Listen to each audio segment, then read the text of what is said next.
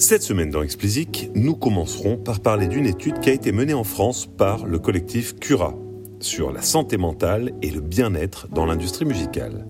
Nous continuerons avec Dr. Dre, dont l'hommage prévu au Grammy a lancé une polémique.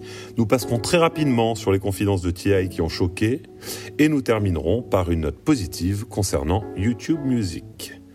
Le collectif Cura a sorti au MAMA le mois dernier une étude sur la santé mentale et le bien-être dans l'industrie musicale. Suivant les initiatives anglo-saxonnes comme Help Musicians, c'est la première étude abordant un sujet souvent mis sous le tapis. Elle se concentre sur deux points en particulier, la santé mentale et le harcèlement. Espérons que d'autres thèmes importants, comme par exemple l'impact du cadre de travail sur la santé des professionnels, suivront, puisque, vous le verrez, il est souvent mis en cause pour expliquer l'état de santé mentale dans cette étude. Je vous mettrai le lien, bien entendu, vers la version complète de l'étude pour que vous puissiez prendre connaissance de l'ensemble. Côté santé mentale, on peut dire que la situation n'est pas brillante par rapport au reste de la population. Un individu sur quatre souffre de dépression, diagnostiquée par un médecin, entendez-le contre 1 sur 10 sur l'ensemble de la population française. Toutefois, tous n'ont pas recours à un traitement médical pour lutter contre cette dépression. Cette déprime est plus susceptible de toucher les artistes masculins qui sont plus nombreux à la ressentir, à avoir des difficultés relationnelles et logiquement à souffrir de problèmes d'alcool et de drogue. Des problèmes de sommeil et d'alimentation déséquilibrés supérieurs à la moyenne de la population française sont également à noter et la pratique régulière d'exercice physique est déficiente. L'étude explique ces différences par rapport au reste de la population par le rythme de l'industrie qui implique souvent des horaires décalés, une pression forte, mais qui n'en a pas dans les autres secteurs, et un environnement parfois festif. Le parfois en fera sourire plus d'un. Côté harcèlement, les chiffres sont très hauts, en moyenne, 31% des femmes dans l'industrie ont été victimes de harcèlement sexuel, 39% pour les artistes et 24% pour les femmes travaillant dans l'industrie. Si l'on compare avec l'ensemble de la population française, c'est 20%. Pour le harcèlement moral, c'est une femme sur deux qui le subit. L'ensemble du secteur, c'est-à-dire si on ramène les hommes dans l'étude, on tombe à 18%. Je vous encourage vivement à prendre connaissance de l'ensemble de l'étude et souhaitons que le collectif continue ce travail nécessaire de prise de conscience en l'approfondissant. La transition est, malheureusement, je dirais, toute trouvée avec Dr. Dre. Les Grammy ont annoncé qu'ils souhaitaient remettre un prix d'honneur à Dr. Dre lors de leur édition 2020. Cette annonce n'a pas tardé à faire grincer des dents pour les antécédents de violences, notamment faites aux femmes qui ont émaillé la carrière du natif de Compton. De nombreux professionnels ont, officieusement, émis de sérieux doutes sur la réalité de l'image qu'une telle mise en lumière véhiculerait. Officiellement, seul Dee Barnes, qui était à l'époque VJ sur MTV, a osé prendre la parole pour condamner cette initiative.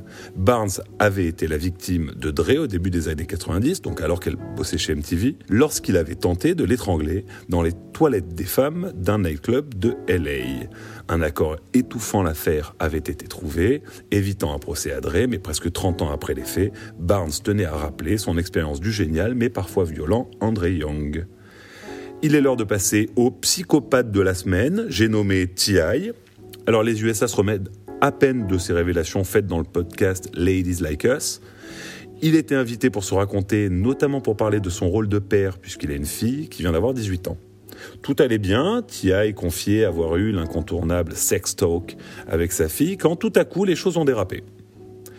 T.I., probablement hardi par le sujet, a livré toute l'histoire. À savoir que depuis plusieurs années, il emmène sa fille, après chacun de ses anniversaires, faire un contrôle de virginité chez son gynéco. Mêlant le glauque à la bêtise, T.I. est convaincu que faire vérifier l'hymen de sa fille chaque année est un moyen fiable de vérifier que celle-ci est encore vierge. Alors je n'irai pas plus loin dans cette histoire qui est suffisamment glauque comme ça, mais quand je vous disais la semaine dernière que les podcasts étaient un moyen pour les artistes de se raconter autrement, de lier un lien particulier avec leurs fans, je ne pensais pas à ce genre de récit, vous l'aurez compris. Allez, enchaînons, ça vaut mieux.